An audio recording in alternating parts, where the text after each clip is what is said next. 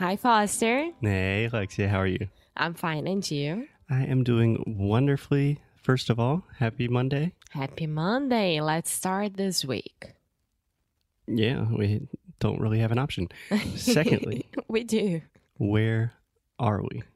We are at Daniel Island, Charleston, Mm, South Carolina. It's from Charleston. Yeah, technically, Daniel Island is its own city. So I would say Daniel Island, South Carolina. But it is very, very close to Charleston, which is a beautiful historic city in South Carolina that we have talked about many times on this episode, Yeah, on we are. podcast. We are 15 minutes from Charleston downtown, more or less. hmm So it, it's it's literally an island where we are. There is no other way of getting here besides going through a bridge. Yeah. Yeah. I mean, that's generally the case with islands, bridge or a boat or swimming. Yeah, so Yeah. you can take a boat and a ferry and go to Charleston as well, Mhm. which we are going to try that one day. Maybe. But we are here because we started a new pet sitting, Trusted House Sitters. We already talked about it a lot here with you guys.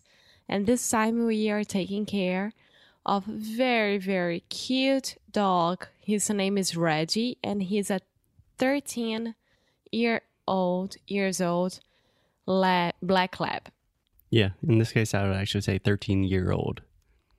I always get so confused with that. Yeah. So 13 year old black lab.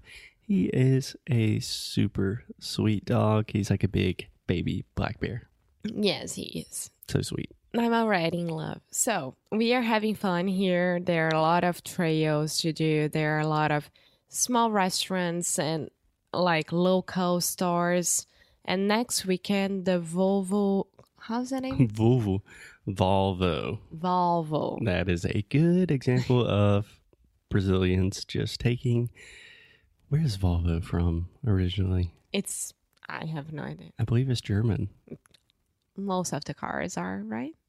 I don't know. I do not know. But taking brands that we say in one way in at least the United States and saying it completely different in Brazilian Portuguese. So we say Volvo. Volvo. Yeah. Weird, right? Yeah. There's a big famous tennis tournament here. And we did think that we saw a Brazilian flag, which means a Brazilian. You thought about it. I didn't. I think there's a Brazilian playing in the tournament. Not sure at all. Yeah, so we are here for the next two weeks, more or less. And what did we do this Saturday? Yeah. So we are here. We'll talk more about South Carolina, Daniel Island, Reggie, all of that jazz at some other point.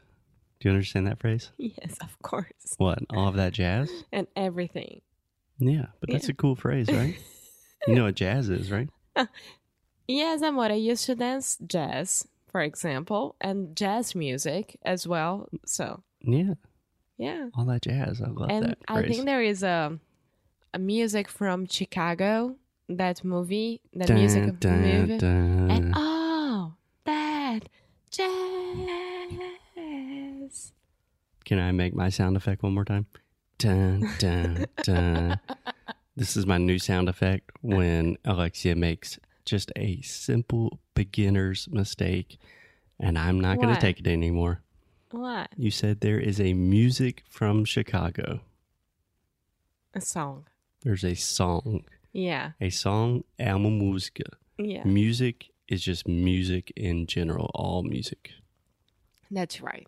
Yeah. It's still very early. Anyway, today what we wanted to talk about is what we did on last Friday. Saturday. Oh, yeah, you're right. Yeah.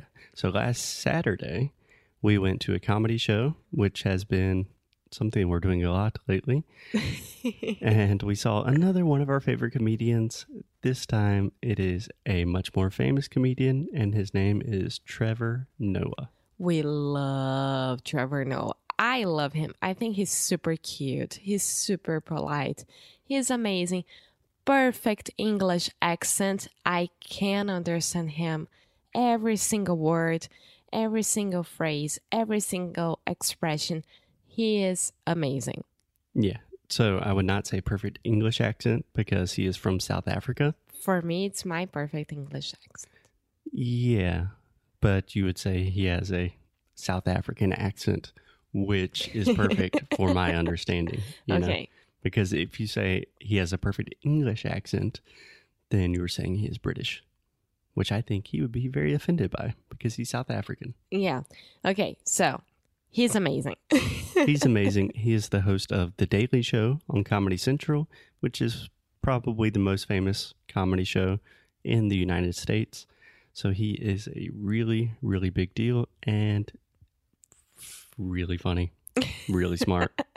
I love him. Yeah, we watched all his specials on Netflix, which I think that it's available Netflix Brazil. I'm not sure. I think it is because I watched with my dad.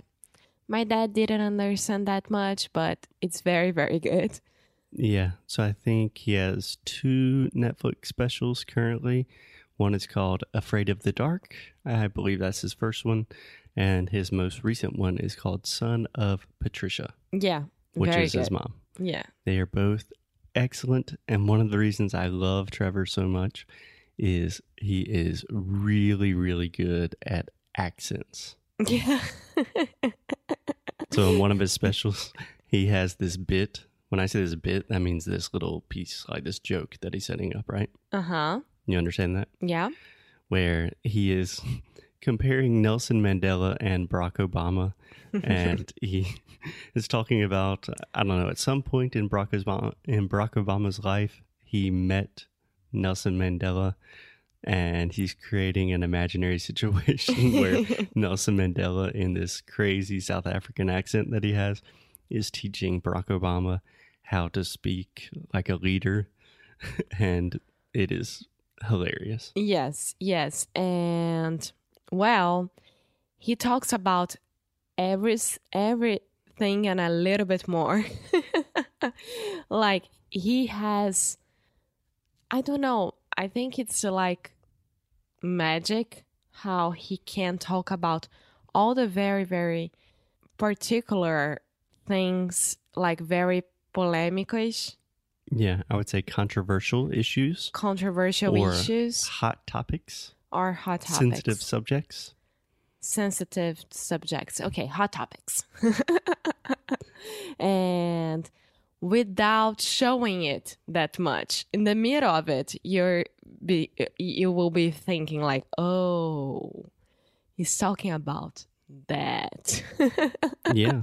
So he did a show that was mm, probably exactly one hour, maybe a little bit more. And almost the entire show, he just talked about two things racism, particularly racism in the South of the United States, and feminism, particularly that time of the month for girls. you had to say period. No you can say period. yeah. Yeah. I don't know if everyone knows how to say that in English. Period is that time of the month for girls. Period is menstruação. That's Yeah. it. You could say menstruation, but that it just sounds overly technical. But anyway, think about it. In the deep south of the United States, where racism still is like a real thing, And Charleston was, I mean, one of the worst of it. Mm, yeah, Charleston was one of the main ports of entry for slaves in, man, let's say 250 years ago, around that time. But he talks about this in a way where you don't even know what he's that he's that's what he's getting at, and that's one of the ways that one of the reasons I really love Trevor is he talks about these really sensitive things in a smart, cute, non-offensive way so even like very conservative old white guys from Charleston They love it. would still be laughing a lot. Yeah. because I think you have to be very, very smart to do that because there are few people in the world who can talk about anything without saying or like shouting racism, feminist, feminist, There we go. things like that, you know. I don't know who in the world is shouting "femini." It's like an Italian "feminista," "feminista." yeah, um, it was fascinating. I think we can talk more deeply about racism and feminism if you want to. I would like to.